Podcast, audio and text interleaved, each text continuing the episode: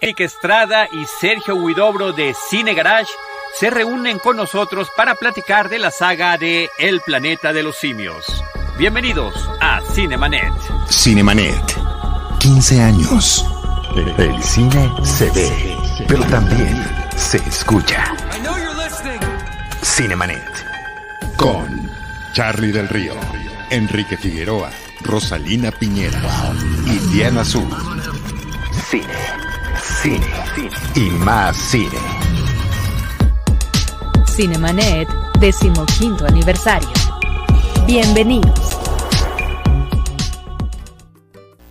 ¿Cómo están? Les doy las gracias por seguir acompañándonos en esta emisión súper especial porque se cumplen los 15 años de Cinemanet. Como les había comentado anteriormente, es un espacio donde cabe todo, todo el cine, documentales, ficción. Y justamente este segmento lo hemos dedicado a una obra muy relevante en el género de, de, de la ciencia ficción, El planeta de los simios.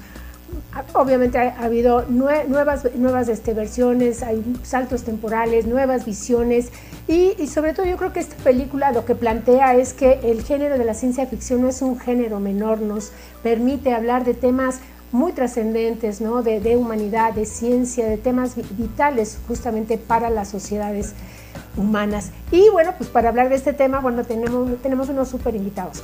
Nos acompaña, bueno, primero por supuesto, eh, nuestro querido Charlie del Río, fundador de Cinemanet. Ustedes lo han leído en Cine Premier, en el podcast Airfield, en el podcast eh, de Cinema Tempo. Y se une a nosotros una dupla magnífica conformada por Eric Estrada, de muy afamado nombre. Eh, también es este, fundador, tallerista, eh, fundador de Cine Garage, en donde se ha sumado, ha sumado fuerzas con Sergio Huidobro. A Eric Estrada ustedes lo leyeron mucho tiempo en las revistas Cinemanía y 24 por segundo. Y bueno, este, ahora con Sergio Huidobro, que eh, también lo han visto ustedes como panelista de Mi Cine, Tu Cine, eh, crítico de cine de Cine Premier, de La Tempestad, La Jornada Semanal, en fin, puro conocedor aquí para hablar de este tema que de entrada resulta apasionante porque creo que se puede hablar tanto de maquillaje, de los aspectos de producción, pero también de un, de un discurso y de una narrativa que plantea muchos temas. ¿Cómo están? Bienvenidos todos. Hola, hola. Gracias por la presentación, Rosy. Feliz cumpleaños a Cinemanet. Felices 15. Sí. Felices 15. Gracias por invitarnos al, al Vals. Encantados, salud, encantados salud de que nos acompañen al Vals. Habíamos quedado que este programa iba a haber eh, mezcal, así mezcal, que no, muchísimas gracias. Qué honor, Eric y Sergio, que hagamos este crossover, uno más entre Cine Garage y Cinemanet. Eh, y para hablar de una película y de una saga que creo que ha cautivado nuestra imaginación y nuestra fantasía. Hace poquito, a propósito de Día de Muertos y de Halloween, hablamos de animales en el cine del horror, animales gigantes.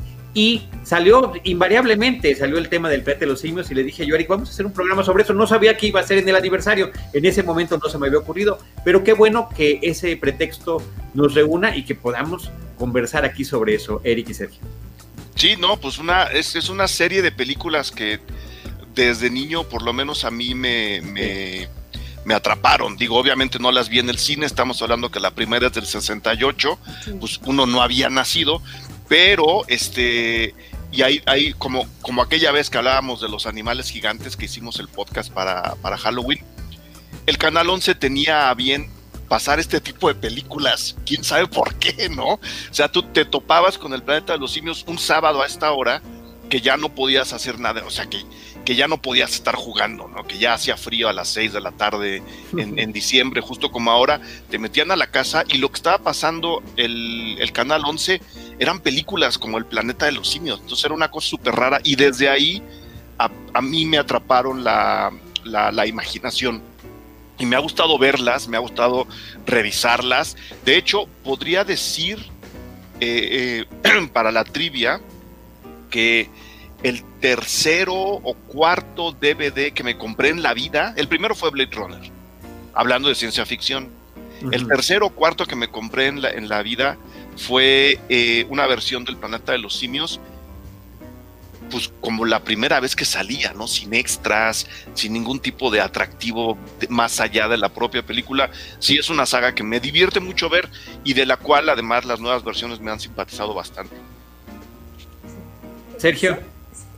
Sí, yo, yo, igual que Eric, pues no, no alcancé este, no alcancé a verlas en su primera corrida, digamos, en salas. La, primera que vi en salas fue la de Tim Burton, pero esta era, era de estas series eh, de películas del Hollywood setentero esta, pero también de las ochenteras. Eh, veías en Canal 5 en sábado, en maratón, porque pasaban sagas así completitas. Y llegué a ver esta película de niño, la primera, la de, la de Franklin Schaffner, Fíjate, creo que es de la, quizá la única franquicia del Hollywood de ese momento, digamos, anterior al nuevo Hollywood, eh, con un contenido político completa, subterráneo, pero al mismo tiempo a la vista, ¿no? Todas estas franquicias son, son, suelen ser bastante conservadoras en su tratamiento de muchos temas, pero el planeta de los simios con todas sus secuelas, incluso las que son más, las que son malitas, pues siempre tuvo esta vocación de estar hablando del Estados Unidos de ese momento, de finales de los 60, principios de los 70, y siempre encontraba la forma de, meter ahí con, con, con gerinta hipodérmica, como, como dicen los comunicólogos de antes, este, temas como los, los derechos civiles, como el fascismo, como las protestas de la guerra de Vietnam, como pues, los movimientos. La, militarización, ¿no? Porque es, es, bien, es bien eh, extravagante como conforme vas pasando de película en película, la estructura militar se va, se va repitiendo de diferentes maneras. No, obviamente cuando, cuando llegan los astronautas por primera vez al, al famoso planeta de los simios, eh, no sé si alguien no haya visto estas películas, pero igual, eh, no, no sé podemos contar cualquier tipo de estropeo. Sí, o sea, digo, eh, tiene 52 años la primera, ¿no? Entonces, eh, si, si, no han tenido oportunidad de verla, hay que verla, pero ni modo, vamos a hacer un spoiler. Eh, adelante, Eric. No, pues cuando llegan por primera vez al, al, famoso planeta de los simios, antes de enterarse que en realidad es el planeta Tierra patas arriba, digámoslo así, ¿no? El, Madhouse que, suelta Charlton Heston a la mitad de la película, este, este manicomio donde nada es lo que solía ser, eh, pues llegan a una organización militar, ¿no? Los, los simios tienen una estructura militarizada muy, muy clara. Y en la segunda parte, esta secta que se encuentran adorando un silo nuclear también tiene una estructura, por un lado, muy, este, muy de secta, rara o no, una religión extravagante que tienen ahí, pero que también tiene una estructura muy vertical, estilo militar. Incluso cuando vuelven en el tiempo, que creo que es lo que pasa en realidad, y regresan a la Tierra antes de que se conviertan en el planeta de los simios, pues lo que se encuentra es una estructura esclavista, ¿no? Que está explotando a los simios y que le está sacando todo tipo de, de beneficios a tenerlos, a tenerlos dominados. Entonces, además de lo que decía Sergio, y especialmente con lo que está pasando ahora en el mundo, me llama mucho la atención que la militarización de la sociedad sea un tema, digo, no es un alegato abierto sobre, sobre, sobre el sistema, pero son temas que están puestos en, películas de entretenimiento puro, ¿no? Que no, no, pretendían cambiar al mundo, Sergio. Sí, no, no, no. Adelante, adelante. Ah, bueno, le iba a comentar que eh, justo en esta primera este, entrega, la de 1968, que me parece sumamente sólida y que, como, como bien dice Eric Estrada, eh, dentro nos brinda uno de los mejores finales del, género, ¿no? Este, en, la historia del cine, ¿no? Este impacto para las generaciones que no la han visto, para los espectadores que no se han acercado a ella, realmente hay, una conmoción justamente por el planteamiento, ¿no? Este, esta tendencia destructiva del hombre, ¿no? De la humanidad, los conflictos bélicos. Eh, habría que resaltar también que, hubo un Oscar honorífico para el maquillaje, ¿no? que, sería también determinante para la película. En aquel entonces no había una categoría propiamente para el maquillaje que, se impuso hasta, hasta la, me parece que después del trabajo de la película de Un hombre lobo, Un hombre lobo en Londres, porque se estaban haciendo unos trabajos magníficos como el que se veía en esta película. Sergio.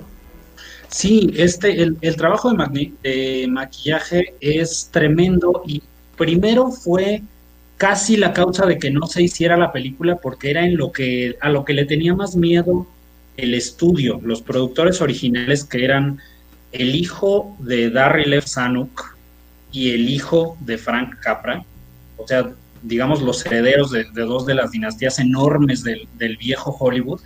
Y ellos eran los productores originales de esta película en Fox, pero tenían mucho miedo a la cuestión del maquillaje, a que la gente se riera, a que el público lo encontrara ridículo, a que pareciera una cosa como, como de la dimensión desconocida, pero a color y en, y en 35 milímetros, pues se iba, a ver, se iba a ver horrible, ¿no? Entonces el trabajo de este artista del, del maquillaje, que por, por cierto, para dato de trivia, de, de, la, de tu audiencia era alguien que trabajaba mucho en, televisión que era, por ejemplo, el creador del maquillaje de la familia Monster, de, todos estos pues icónicos, ¿no? De la televisión, también de Viaje a las Estrellas, de la serie de televisión, o sea, fue el hombre que hizo las ovejas puntiagudas de los Trekkies y del Doctor Spock y todo esto, y que hizo una cosa maravillosa con estos eh, maquillajes que actores como ay, perdón, se me fue el nombre de... de Rory McDowell. De, no, no, de la actriz, de ella, de ella, de ella, de ella, que estamos viendo aquí ahorita. Es la actriz... Kim Hunter, que es, por ejemplo, la actriz de Un tranvía llamado Seo, la que es Estela, en, la que no es Vivian Leigh, pues en Un tranvía llamado Seo, la hermana.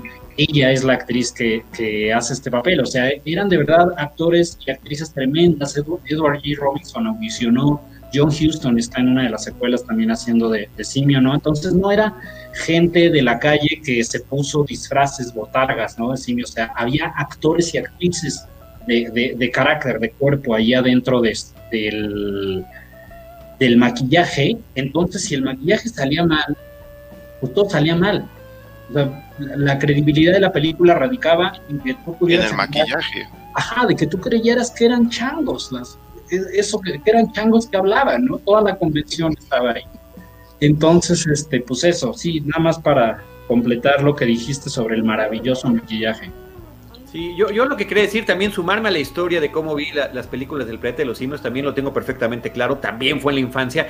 Eh, en mi caso no fue en el 11, Eric fue en el Canal 4. Ah, pues a lo, mejor, a lo mejor el que se equivoca soy yo. Era cine permanencia voluntaria los domingos pasaban programas dobles. Eran dos películas que pasaban dos veces. Eh, y yo me quedaba a ver las, las dos veces las películas. O sea, me emocionaba tanto porque además podías ver la secuela. O sea, acababa eh, esta historia con Charlton Heston y inmediatamente empezaba bajo el planeta de los simios y Charlton Heston volvía a aparecer inmediatamente después, inclusive son de estas películas que conectan, que todavía te pasan el final de la primera que me encanta cuando alguna secuela hace eso y te lo conecta ya con la historia que sigue. Y a la un, esquema, un esquema de programación, como dices, eh, que empezó en el, en el canal menor de, Televisa, que era el 4. Que ahora HBO ha repetido, ¿eh? O sea, ahora mismo están pasando Harry Potter, la 1, la 2, la 3, la 4, la 5. O sea, y esa idea tiene no sé cuántos años de haberse, pues ejercitado, muchísimos. Un, montón de años, eh, de décadas. Eh, y, a la semana siguiente la 3 y la 4. La quinta no la pasaba y eso me frustraba profundamente, pero que es la batalla por el planeta de los simios. Pero la suerte estuvo de mi lado y en alguno de mis viajes a Campeche, que es donde vive mi familia, pues en el cine de, en los cines de Campeche pasaban películas muy viejas y pasaban.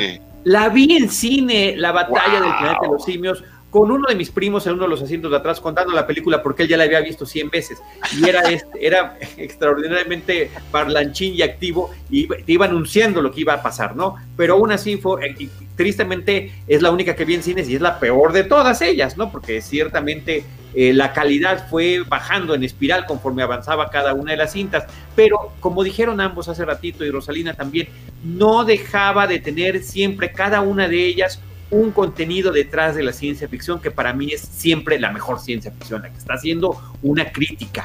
Y eh, el tema de la autodestrucción del hombre, la carrera militar, la militarización, eh, todos estos temas sociales que en los 60 y principios de los 60 estaban en un punto de ebullición, ahí se veían manifestados y reflejados el racismo, la esclavitud, todo, eh, y por supuesto las revueltas sociales, el papel de la religión y de la política para poder eh, manipular al pueblo y una sociedad perfectamente definida entre la clase científica, la clase militar y la clase político-religioso. Eh, que era formidable y, y, además tantos detrás de cámara que hay de las películas, sobre todo de la primera, inclusive con material que el propio Roddy McDowell, el actor que hacía a uno de los simios, eh, en este caso de los chimpancés, presentaba datos que le causaban mucha gracia. Decía, cuando era la hora de la comida y se sentaban todos en la sala de comer, se sentaban con su mismo tipo de chango. O sea, los, los, los militares que eran los orangutanes,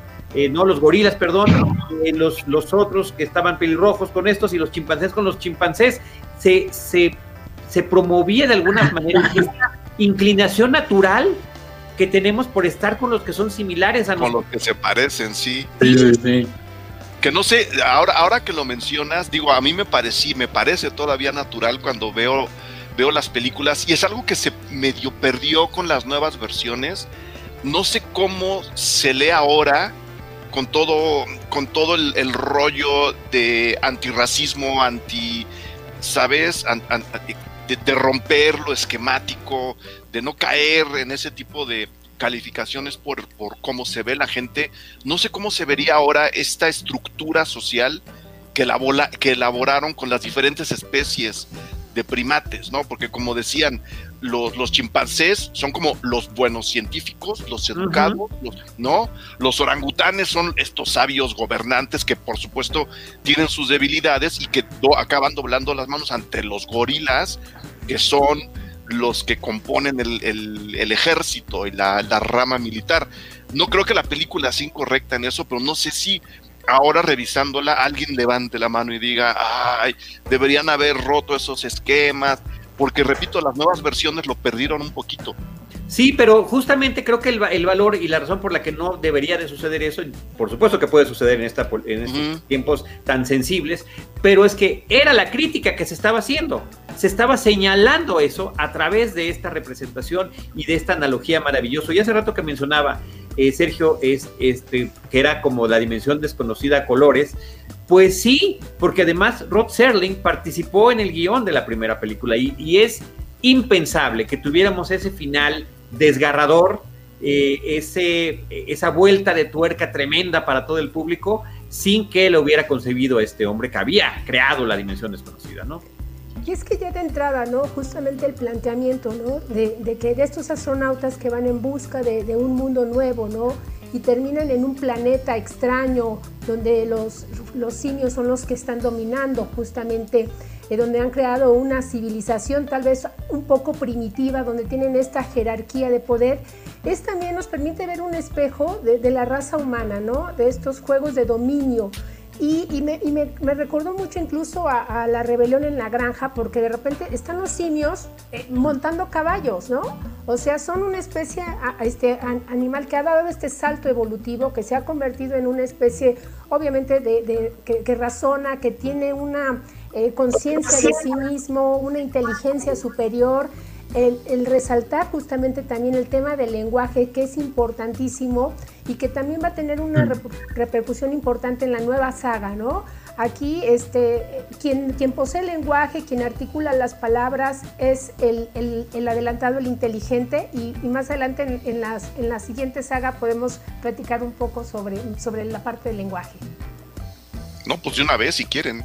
Ah, es que me llama la atención, ya nada más para avanzar, por ejemplo, el personaje de, de César en la nueva entrega, en, en, la entrega moderna, la primera palabra que, que, que, que, menciona y que grita incluso es no, ¿no? Y es ese grito que me parece que, sintetiza toda esta rebelión del, del, reino animal a la crueldad a la que ha sido sometido siempre por el ser humano, ¿no? Digamos como de entrada. ¿Qué opinan ustedes? Sergio creo que es, es, es, uno de los es uno de los aspectos más interesantes de la película porque de hecho de ahí viene el conflicto de la primera de la película del 68 viene del, del, del germen del lenguaje ¿no? y de cómo se conectan primero los primates de esa primera película con Charlton Heston y cómo asumen que él es una especie de superdotado eh, y, y, curiosamente lo ligan a el hecho de que es rubio y tiene ojos azules, ¿no? Incluso le dicen ojos azules a él, lo cual creo que no deja de ser uno de los tantos comentarios políticos que tiene este, la película. El, eh, para recordar a quien hace tiempo no la vea, él le disparan una especie de dardo en la garganta, entonces durante la primera mitad de la película no puede hablar e intenta comunicarse de la forma en la que los bebés o incluso los primates más inteligentes lo hacen y como seguramente los humanos lo hicieron, ¿no? A través de, señas, de gesticulaciones después del, lenguaje hablado y es como la primera seña de inteligencia, ¿no? Que tiene eh, la doctora Cira de él que se puede comunicar con lenguaje escrito, creo que le dice su nombre, le pasa un papelito, y después cuando, cuando finalmente él logra verbalizar, pero logra verbalizar, pues así como, lo, como los primates cuando se ven en peligro y tratan, pareciera que tratan de hablar, ¿no? Cuando se ven muy amenazados, y Charlton Heston les lanza este grito de quítame las manos de encima simio sucio, una cosa así. Y que es el momento en el que la cosa se nivela, ¿no? Porque hay un nivel de inteligencia ya reconocido por el, digamos, por el establishment, que son el resto de los simios, y como él, al lograr hablar el mismo idioma que ellos, que pues es inglés, ¿qué le vamos a hacer? Pues es una película gringa, pues, pues sí. no, no, tampoco se iban a inventar un lenguaje completo. Ahora, lo que, lo que me llama la atención es que, eh, bueno, hablaba Ross, ¿no? La primera palabra que dice César en la nueva versión es no. Y obviamente eso responde al, momento en que esa película se estrena, ¿no? Que también tiene, tiene su, carga política y que la primera palabra que diga es no, nos, ya, nos trae incluso ahora hasta el Black Lives Matter, si, si, queremos, si queremos encontrar las ligas. Si mal no recuerdo, el César de las primeras versiones, lo primero que dice es mamá. Sí, sí, eh, lo dice, lo dice de bebé lo dice en el circo de Ricardo Montalbán, que es el que interpreta al hombre que se queda con él, lo dice en la jaula y lo dice con uno de los peores efectos que he visto yo en la historia del cine, porque efectivamente no había, no había este, marionetas, no había efectos digitales, entonces lo que hacen no, filmaron... Un Baby Yoda era imposible en esos años. Bueno, impensable, ¿no? Entonces filmaron a un pequeño chimpancé y en el momento en el que abría la boca, lo regresaban y, le ponían el mamá, mamá, mamá. Estaba además en su jaulita. Tal cual así sucedió. Pero, pero era, era impactante eso, ¿no? así es como acaba. digo, es que hay tantas cosas que decir de estas películas. Son películas con todos estos comentarios que hemos estado diciendo, sociales, políticos, interesantes, pero además con ciencia ficción que lo tiene todo. Tiene la distopía, tiene el viaje espacial, tiene la telepatía, la crítica social, la crítica política. Los mutantes, el viaje en el tiempo. Bueno, ¿qué no tiene? ¿Qué es lo que no tiene? Tiene a simios parlantes. El, eh, eh, el hecho de ver también cuando llegan al planeta en la primera película que el hombre es el inferior, que el hombre es el primitivo, que el hombre es el nómada, y que ni siquiera tiene esta posibilidad de hablar y que eso es lo que haría toda la diferencia. Hace rato decía Sergio, lo, lo, veían como superdotado, sí, lo veían como una amenaza, una amenaza a su estilo de vida y al establishment, así como lo, plantearon ustedes hace ratito. Que lo, padre, lo padre de, la postura política y social de la película y lo que la hace un gran elemento, ejemplo, muestra, prueba del alcance de la ciencia ficción, es algo que para mí cualquier tipo de ciencia ficción, de, a donde la vean, ¿no? Música, pintura, este, literatura y en este caso cine debe tener, que es hacernos ver en qué la estamos regando, ¿no? por, dónde estamos haciendo las cosas mal. Entonces, como dices, estos astronautas llegan a un planeta en donde la fuerza inteligente y la fuerza superior no son los hombres, son los primates. Pero, curiosamente, y es ahí donde yo encuentro el afianzamiento de, de, una, de una gran película de ciencia ficción, estos primates, siendo la fuerza superior, son opresivos, son violentos, son este, dictatoriales y se comportan, o sea, y se comportan estructuralmente como los, como los humanos. Entonces, lo que le están diciendo a los astronautas y a nosotros, en consecuencia, porque la película está, está contada desde el punto de vista de, de, de Charlton Heston, del astronauta sobreviviente, es, mira qué feo es el mundo en donde los humanos gobiernan. Ve qué mal nos portamos con los demás y con nosotros mismos. O sea, están criticando la estructura humana al mismo tiempo de reproducirla con un ligero cambio que es llenarle de pelo la cara a las personas, ¿no? Y eso a mí se me hace súper, súper padre de esta y de cualquier película de ciencia ficción que me pongan enfrente. Sí. Perdón, y expresado, eh, perdón, eh, Rosalina, y expresado en ese final de la película con él hincado en la playa gritando, maldita sea, lo hicieron, los destruimos, fuimos nosotros. ¿Quién hizo esto? Donde el mundo está al revés, lo hicimos nosotros, nosotros mismos, sí. Sí, nada más quería hacer una pausa para decir, este, mandarle saludos. Está Giselle Manríquez García diciendo que estamos hablando de sus películas favoritas. Y Nancy Herrera García que dice que sus dos podcasts favoritos de cine eh, juntos y que eso es genial. Eh, le agradecemos mucho. Saludos, Nancy. Saludos. Hola, Nancy. Gracias. Eh, algo, algo que iba a mencionar hace rato que estábamos hablando de las secuelas y de, y, de, qué tan mal, qué, cómo iban empeorando, en tanto en la manufactura como, como en, en la forma, en, la forma misma de la película, ¿no? Ya tenían menos juego este, dentro de lo que es el lenguaje cinematográfico. Hace rato, antes de entrar con ustedes, estaba yo preparando una clase de un curso que estoy dando y tenemos que hablar de la nueva ola francesa, ¿no? Entonces estaba yo muy metido en esas fechas y viendo lo que estaba pasando en Francia, y ahora que revisamos las fechas del planeta de los simios, pues el planeta de los simios se estrena, yo creo que en el último tercio o, si quieren en la segunda mitad de lo que era la nueva ola francesa. Entonces, eh, y, tomando en cuenta que este que la noche americana, por ejemplo, de Truffaut es del 70 y qué, 79 o 2. Estoy, estoy ahorita, ahorita lo checo. Pero y la última película del Planeta de los Simios es del 73, me causa 73. mucha... 73, ¿no? La de Truffaut.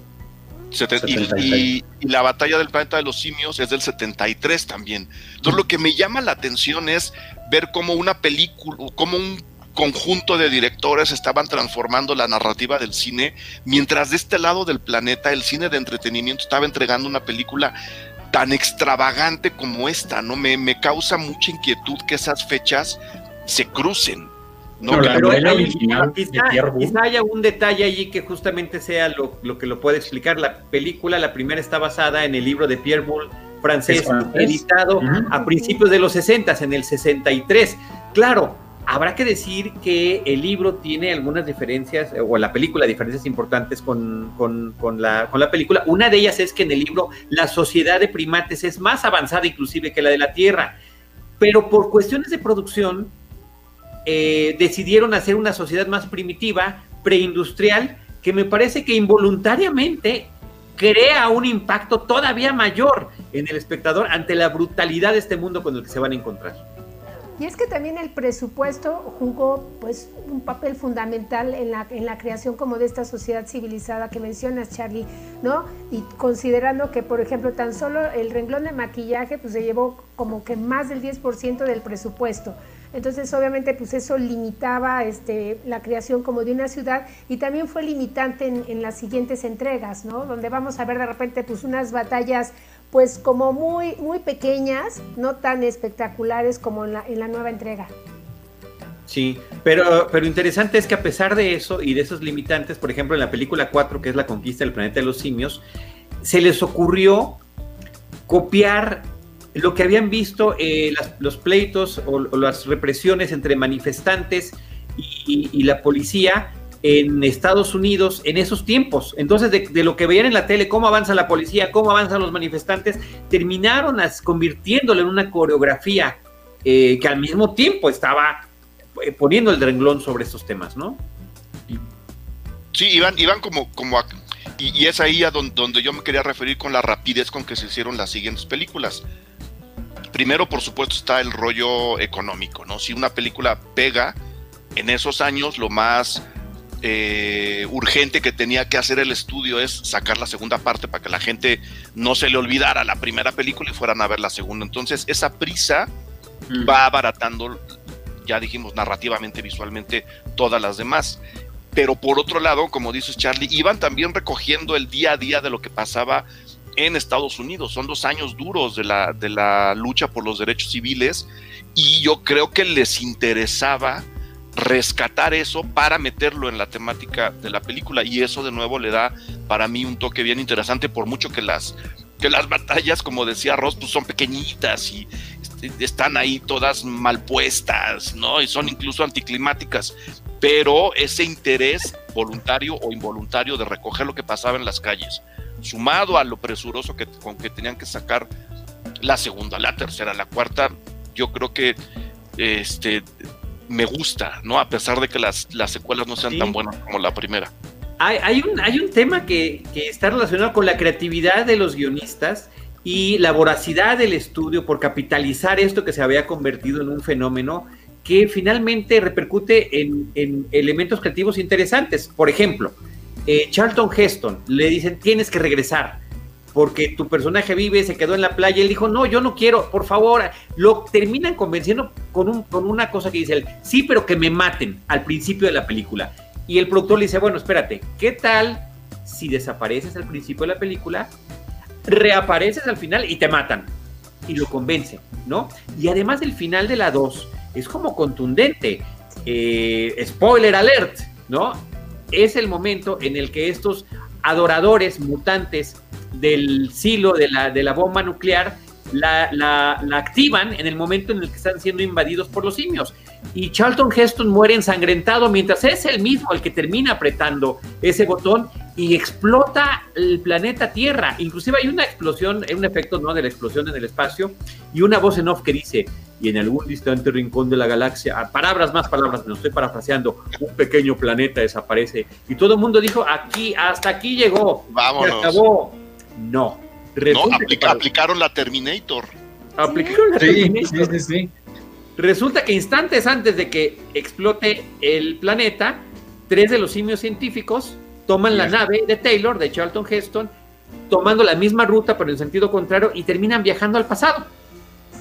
Y terminan organizando, además que también, eh, eh, la, de Terminator, sí, terminan haciendo un ciclo. Y más bien Terminator es el planeta de los simios, ¿no? Sí, no, y, cuando la gente dice, es que Terminator inventó el viaje del futuro hacia el pasado, que es nuestro presente.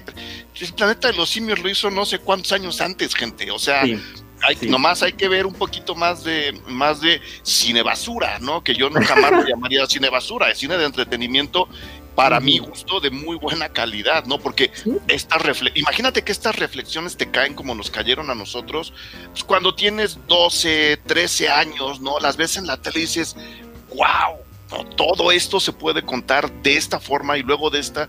Creo que son como grandes puntos de inspiración que este tipo de cine, este tipo de películas nos regalan a la gente y eso también lo, lo, lo agradeceré hasta el final de mis días, ¿no? Yo, ver cómo se puede manipular el tiempo en una historia, a mí me parece siempre muy, muy buena idea.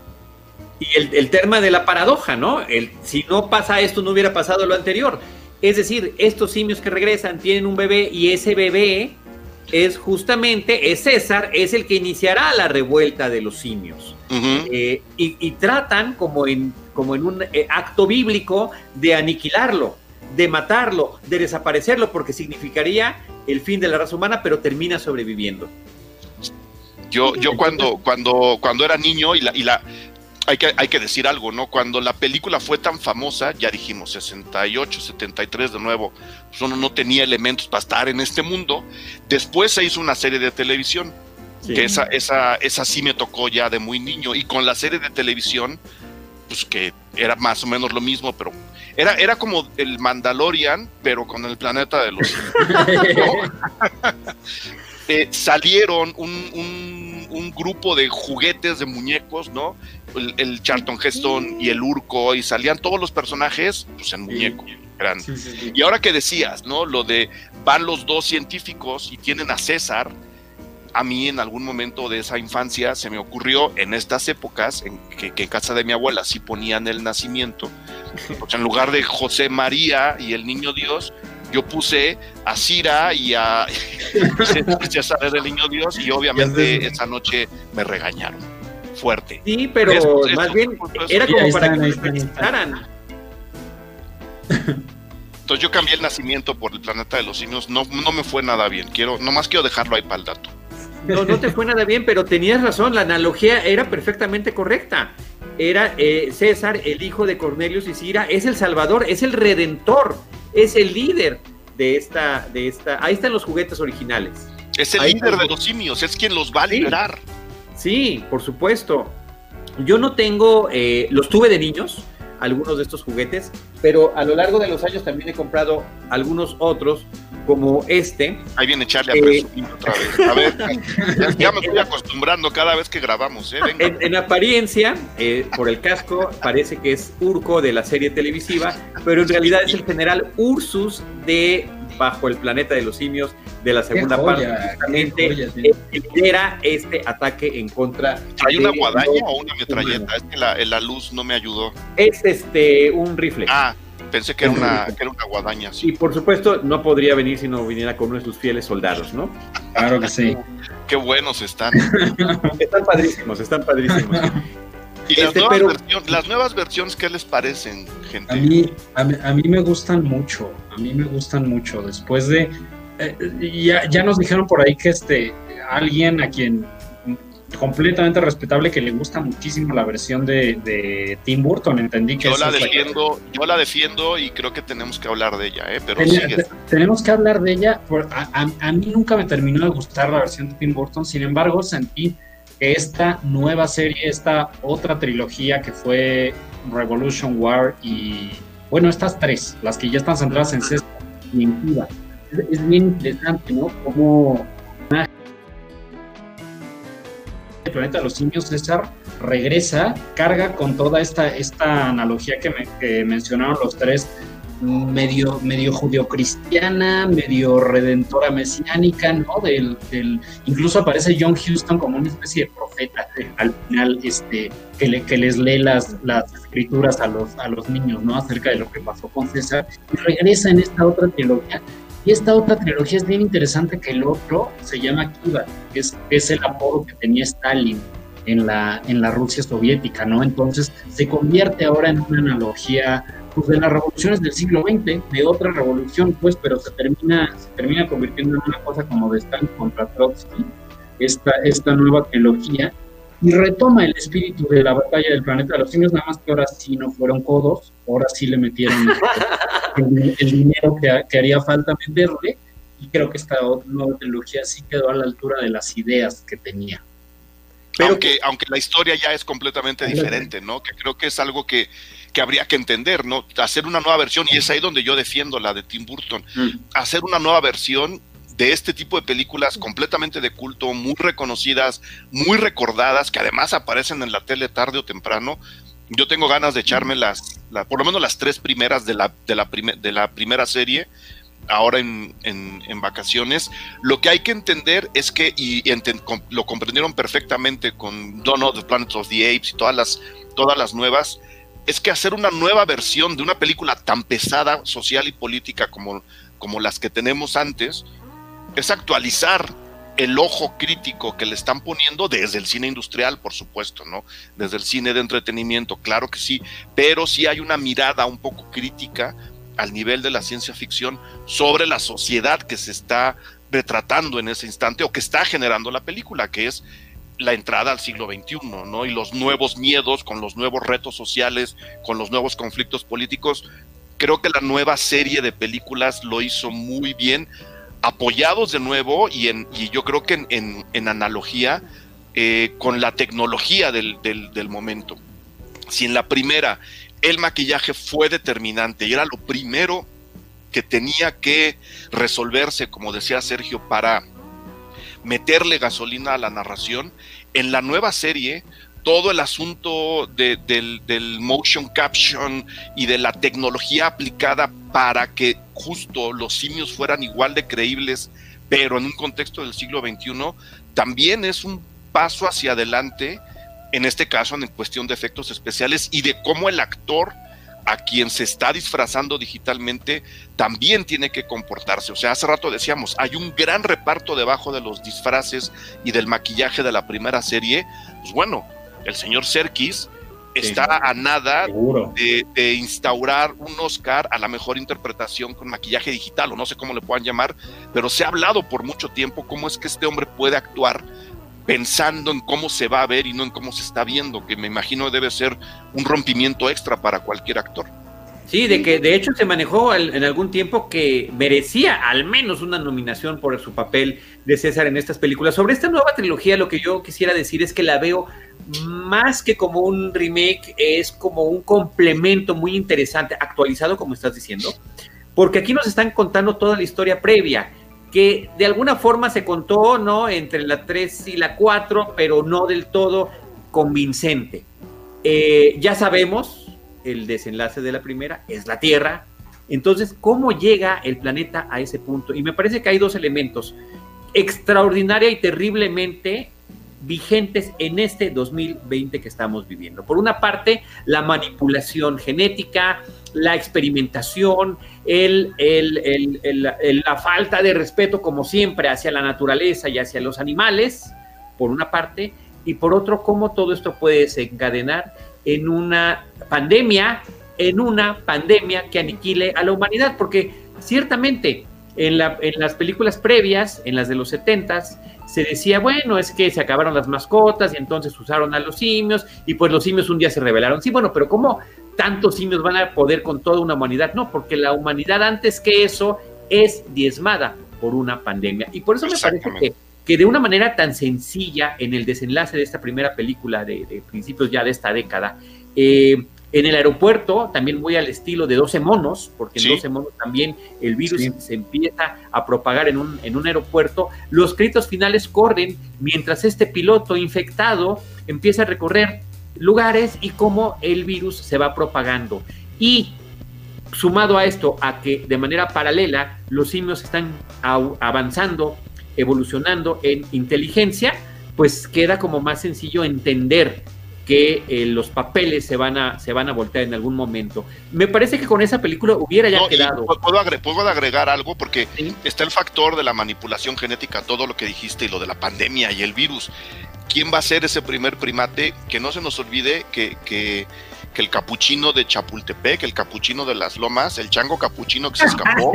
ahí, o sea, ahí puede haber algo que todavía agregue un dato de realidad a todo lo que estás pensando, el, el, mono capuchino tiene, su onda también, ¿eh? Y que esto no empiece en Nueva York como se pensaba, o que no empiece en San Francisco como se pensaba en otras En la Gran Tenochtitlán. Claro, aquí en la Ciudad de México. Bueno, y en la novela, perdón, en la novela Los astronautas llevaban, el cuarto este, tripulante era un simio, ¿no? Que se, que se cambia por, por una este, astronauta que, finalmente no llega este, sin vida.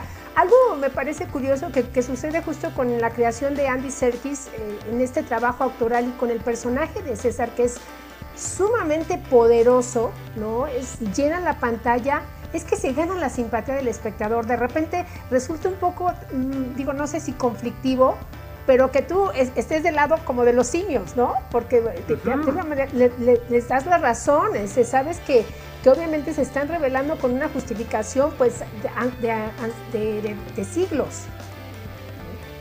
y le das la razón en estas nuevas versiones y se lo das también en las previas cuando ellos viajan al pasado, porque entiendes la persecución de la que son víctima y además la forma en la que son eh, utilizados y esclavizados eh, por la sociedad. Primero fueron sus mascotas, pues dijeron, oye, pues es más inteligente, entonces me puede hacer el quehacer, puede ir por los mandados, puede limpiar, y este hecho además de que como en buena distopía los uniformen, y también tienen ciertos tipos de uniformes y ciertos colores dependiendo de las labores que están haciendo, ¿no? Eh, por eso me encantan tanto estas películas, porque me arrebataron, eh, o sea, me, impulsaron a, a, tener tanta imaginación y mientras la vuelves a ver y la vuelves a visitar en diferentes momentos de tu vida, con diferentes momentos de madurez, empiezas a encontrarle que hay muchas cosas más detrás de lo que originalmente una historia de changos parlantes y agresivos podía haber tenido. Tú revisaste los extras, ¿no, Sergio? Estabas diciendo hace rato. Sí, sí, sí, puse el, eh, tenía ahí el, el DVD, no, no, no tengo el Blu-ray todavía, pero tengo ahí el DVD de, con los materiales extras y pues es, la invitación de ustedes me dio pretexto para echármelos. Algo bien interesante es cómo estas películas, las secuelas originales, seguían conectando con diferentes audiencias, a veces de las formas más imprevistas, más allá del hecho de que 20th Century Fox buscaba como exprimir el cochinito e irle como sacando dinero, invirtiéndole cada vez menos dinero, o sea, una cosa muy, muy de industria. Pero en la quinta, por ejemplo, en la batalla, es justo esta. No sé cómo me leyó la mente Jaime allá atrás de la qué miedo. Es, que es el delay, Sergio. Él nos ve un minuto antes de que salgamos al aire. Ese, es el truco. está, aplicando la Terminator también. Ese, es Jaime, Jaime. Este, en la última de las películas, en la batalla por el planeta de los niños, cuando ya la cosa se pone más racial, más ligada con el movimiento de los derechos civiles, con el movimiento de Panteras Negras, o lo que hoy sería Black Lives Matter, había salas en, en el Bronx, por ejemplo, o en comunidades afroamericanas donde la película, esto lo dicen en los textos, era o sea, acudían a verla muchas personas militantes de la comunidad afro en Estados Unidos y le aplaudían y gritaban con a los, a los niños en esta otra, en esta especie como de guerra civil, ¿no? Exacto, es, la representación de la revolución que están buscando. Exacto, y, había gritos de consignas, había aplausos para, para César en esta, en esta cuarta secuela, es muy interesante, ¿no? Cómo la película, a pesar de que le recortaban el presupuesto, a pesar de que tiene por ahí varios momentitos francamente ridículos, creo, ya en las escuelas, lograba conectar con audiencias, ¿no? Con audiencias bien inesperadas, politizadas incluso, minorías, por ejemplo. Y si me permiten, como única mujer en, en esta conversación, hacer el señalamiento de lo avanzada que estaba, digamos, esta película de 1968, porque uno de los papeles principales es justamente una científica, Cira, ¿no? Es la doctora Cira, tiene un papel obviamente predominante y a la par de los otros científicos. Y, en aquel entonces, bueno, ahorita estamos como en, en, estos temas, pero en aquel entonces estamos hablando de 1968, lo cual me parece también adelantado en ese sentido. Adelantado y adecuado para la época, porque de nuevo, si hablamos de movimientos pro libertades y en búsqueda de derechos, el feminismo justo en ese momento estaba en uno de sus, de sus puntos altos en cuestión de batalla y de demanda y de, y de hacerse visible. Entonces, otra vez, ¿no? Lo recogen y lo meten a la, a la película, eso sí a partir de la novela, porque hasta donde tengo entendido, eh, en la novela quien narra es esta pareja de simios que andan dando vueltas en una, nave por el espacio, ¿no? Y, obviamente uno es uno está del lado masculino y la otra está del lado del lado femenino. Es, es un producto de su época. A mí me parece igual de acertada que la de Tim Burton que la han evadido hasta ahora. Eh, bueno, a ver, si quieres le entro, le entro a la de Tim Burton. Primero que nada debo decir que soy un gran fan del cine de Tim Burton, es eh, uno de mis autores favoritos, eh, su estética visual, eh, las historias que cuenta, el punto de vista tan personal y después de visitar y tener la oportunidad con, como ver su exposición cuando estuvo en México, por ejemplo, cuando ves que su talento lo rebasa en muchos sentidos, termino admirándolo aún más. Después, antes de que hiciera la película, vi varios programas de televisión donde él platicaba del fanatismo que tenía en torno a esta saga de películas y nada me parecía como la, conexión perfecta. Un fanático que es un gran realizador y que es un gran artista, poder entregar una nueva cinta al planeta de los simios. Bueno, debo decir que yo soy de los que quedaron eh, muy decepcionados con su versión. Estéticamente me parece excepcional. es además la última película de esta saga o de esta franquicia donde se usa el maquillaje, donde los actores están con el maquillaje. Vean esta foto, o sea, el diseño del casco, de los sables, de los uniformes. Eh, también hay muchos detrás de cámara interesantísimos de cómo los hacían correr, brincar eh, prácticamente como simios, pero iban sobre unas especies de, carpetas donde los iban jalando para aparentar aún más velocidad. O sea, en términos de producción es espectacular la película, pero me parece que yo no veo aportes en la forma en la que está contando la historia. El astronauta cuando lo cuando es encarcelado y dice, ¿por qué no nos vamos de aquí? Nada más mete la mano y jala el, cablecito y nadie lo detiene. O sea, ese tipo de detalles o, su recorrido por la ciudad que parece que estoy en un, y yo soy fan, lo acabo, acabamos de tener un programa sobre los parques de Disney, parece que estoy en una atracción de Disney, donde vas avanzando y ves, mira, él están cortando el cabello y ahí, ¿no? Como si estuvieras en los Piratas del Caribe, pero de los simios. Eh, esa es la parte donde me siento profundamente decepcionado, pero miren, insisto, este diseño estas fotos y estas imágenes eh, increíbles de la película. Es que yo, yo como la veo, Eh, digo, no sé si nos dé tiempo, creo, creo que no. la, defensa, la, defensa, tiene la palabra.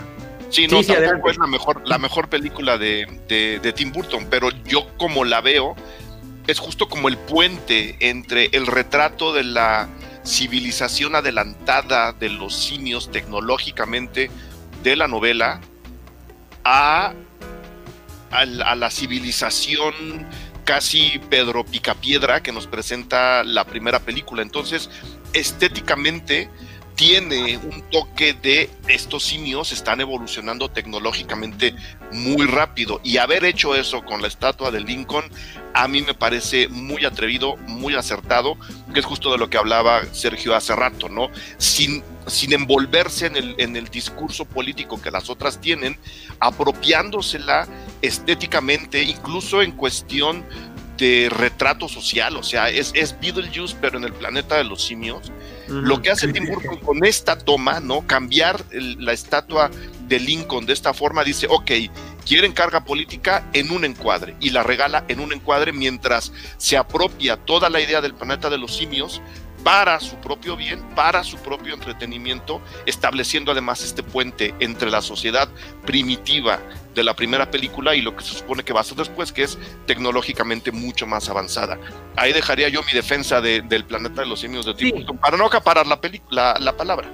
No, no, no, acapárala. Además, este, este también es su espacio. Pero sí, eh, ciertamente, ese es un apunte interesante. El apropiamiento que hizo Burton como buen autor que es de la película, ¿no? Nada más un comentario más de los que nos están escribiendo, se están quejando un poquito de mi fondo de pantalla, de mi fondo, spoileando a quien no haya visto la película. Insisto, la película tiene 52 años. Es la portada del DVD.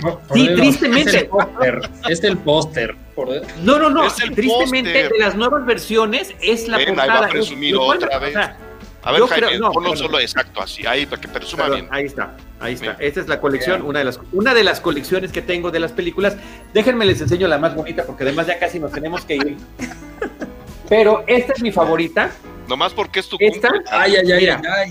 Wow. Este César es además la colección de las cintas porque en la parte de atrás trae las películas. Wow. Y vienen. Y que cuando, le das, play, cuando le das play se le prenden los ojos y lo proyecta en la pared. No, ese es el Terminator, ese luego te lo enseño otro día. Ah, pero, pero esta, esta colección lo interesante es que trae las películas originales del 68, las de los 70, la serie televisiva animada, que hubo una versión animada, más la televisiva live action que habías comentado, y la de Tim Burton.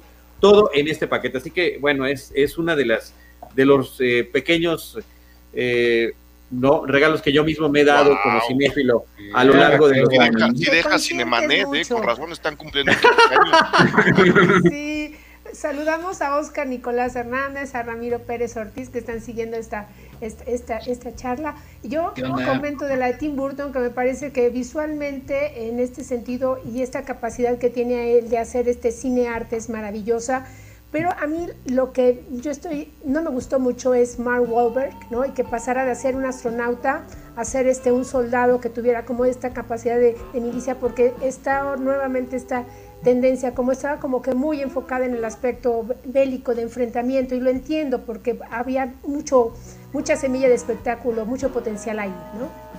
Así es. Oigan, ya, nos, ya estamos, eh, nos comió el tiempo. Regresaremos con otro especial entre, entre Cinegarash y Cinemanet, por supuesto. Cuando quieran, cuando quieran, lo, podemos hacer pronto. Yo creo que nos despedimos con un último brindis, ¿no? El, último trago, mira. Aquí está, aquí está también. Justo el programa. Esta última muñeca de los 15 de, de, cine, de Cinegarage, de, Cinemanet. de, Cinegarage, y Cinemanet. Así que salud, amigos. Chicos, chicas, feliz cumpleaños. Muchas gracias. de verdad, mil gracias por invitarnos. Sergio Huidobro, Eric Estrada, muchas gracias. Rosalina, gracias por ser la anfitriona de este programa. Y nos despedimos porque ya viene el próximo programa. Llevamos desde las 9 de la mañana en este maratón y vamos continuando con este espacio. Gracias. Gracias, a todos. Gracias, Ros. Sergio, Charlie, hasta luego. Gracias, a todos que nos han acompañado. Y, y acuérdense que vienen otros segmentos igual interesantes. Gracias. Esto fue Cinemanet, decimoquinto aniversario. Con Charlie del Río, Enrique Figueroa, Rosalina Piñera y Diana Azul. Cine cine y más cine. Cinemanet, 15 años. Los créditos ya están corriendo. Cinemanet se despide por el momento. Vive cine en Cinemanet.